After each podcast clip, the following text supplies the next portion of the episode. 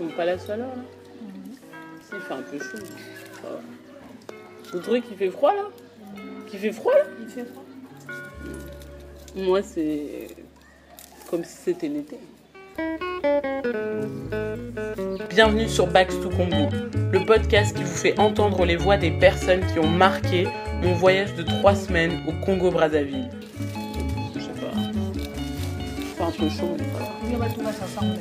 J'ai enregistré des moments en famille, j'ai interviewé des acteurs du monde artistique congolais et aujourd'hui, je le partage avec vous. Dans ce quatrième épisode, j'ai eu envie de tester un format un peu différent et de faire une pause sur l'ordre habituellement chronologique de mes épisodes.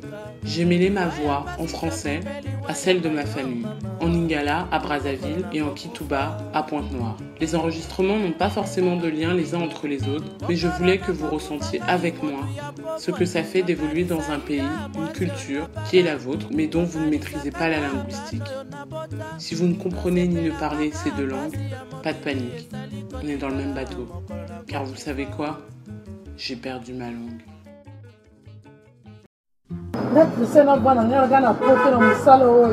T'as dit je vais partir.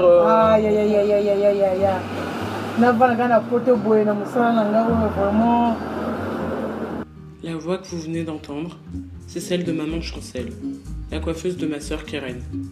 Je rappelle que le terme cousine ne se dit pas au Congo. Tout est expliqué dans le premier épisode du podcast.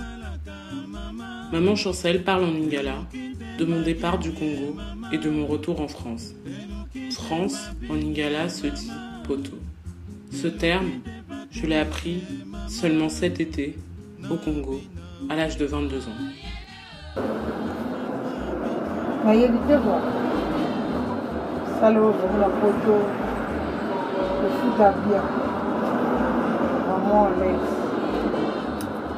Je n'ai jamais parlé le Lingala et le Kituba, les deux langues nationales du Congo, et encore moins le Teke, pourtant la langue maternelle de mon père, et le Lari et le Congo, des langues maternelles de ma mère. Alors au bout de presque un mois passé au Congo, j'étais fière, très fière de comprendre de temps à autre des mots, des conversations qui m'ont semblé pendant si longtemps une inconnue dans l'équation de ma vie. biloko soki batiaka na bamio mpona miyibi wana donc ntango akotina bavideo na ye chez biso eza na ba- bamilangi batia no place kote ya noko na biso kuna eza na bafilme ya bakanga moyibi wana baningani ye balobi mais oza na prison Le Congo a une langue officielle, le français. 70 années de colonisation sont passées par là. Mais au quotidien, à l'oral, les Congolais entre eux parlent plus naturellement leur langue. Le Ningala, le Kituba, le Lari, le Vili ou autre. moi je dis ça à des amis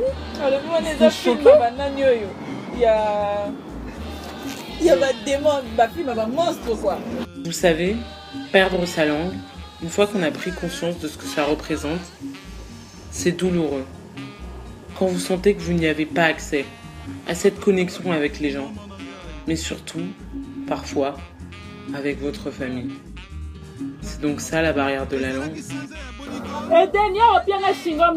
ma Et toujours répondre aux mêmes questions.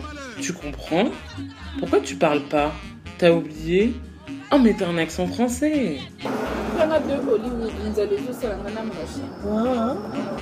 Quand j'étais petite, mes parents nous parlaient, mes sœurs et moi, en français. Entre eux, ils parlaient français, presque toujours.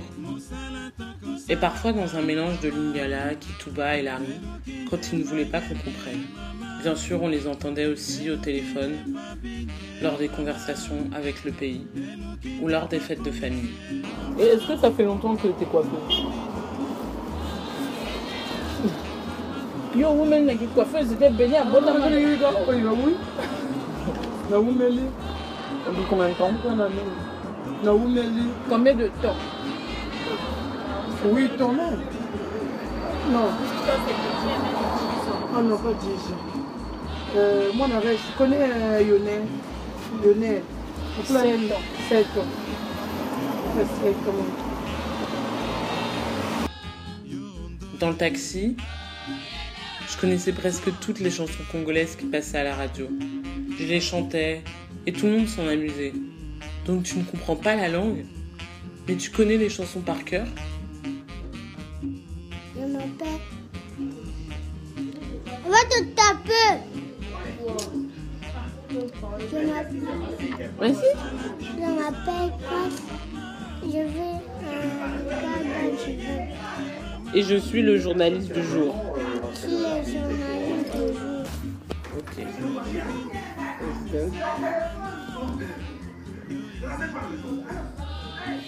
J'ai perdu ma langue, mais je suis déterminée à la retrouver, petit à petit.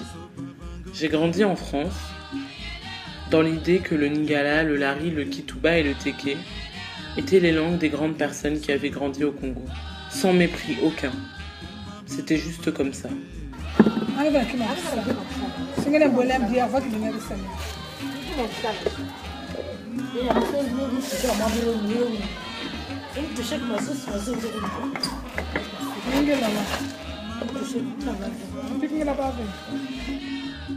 Je ne parle pas toutes mes langues, c'est vrai. Je parle juste le français. Mais je suis déterminée à les apprendre. Les autres langues. Mes autres langues. Alors oui, mon accent quand j'arrête un taxi pour une course est à couper. Oui, mes petits frères se moquent de moi quand j'achète un poisson au marché et que je baragouine. Mais c'est déjà ça. Essayez, encore et encore. C'est le meilleur moyen d'y arriver. Et de la retrouver, ma langue. Merci d'avoir écouté Bax Tout Congo, un podcast réalisé et produit par moi-même, Christelle Bakima, au cours de mon dernier voyage de trois semaines au Congo-Brazzaville en juin 2018. J'ai 22 ans, j'ai grandi en France, mais toute ma famille est originaire du Congo-Brazzaville. Et pour ma deuxième fois seulement au pays, j'avais envie de marquer le coup. À la musique, Mokolo no Nakufa, Le jour où je mourrai, un titre de Taboulé Rochoro, un monument de la musique congolaise, sorti en 1966, produit par Silar Records. Si cet épisode vous a plu, n'hésitez pas à le partager à vos amis, votre famille, toutes les références sont dans la description. Et rendez-vous tous les mardis et jeudis de l'été pour la suite de cette série documentaire.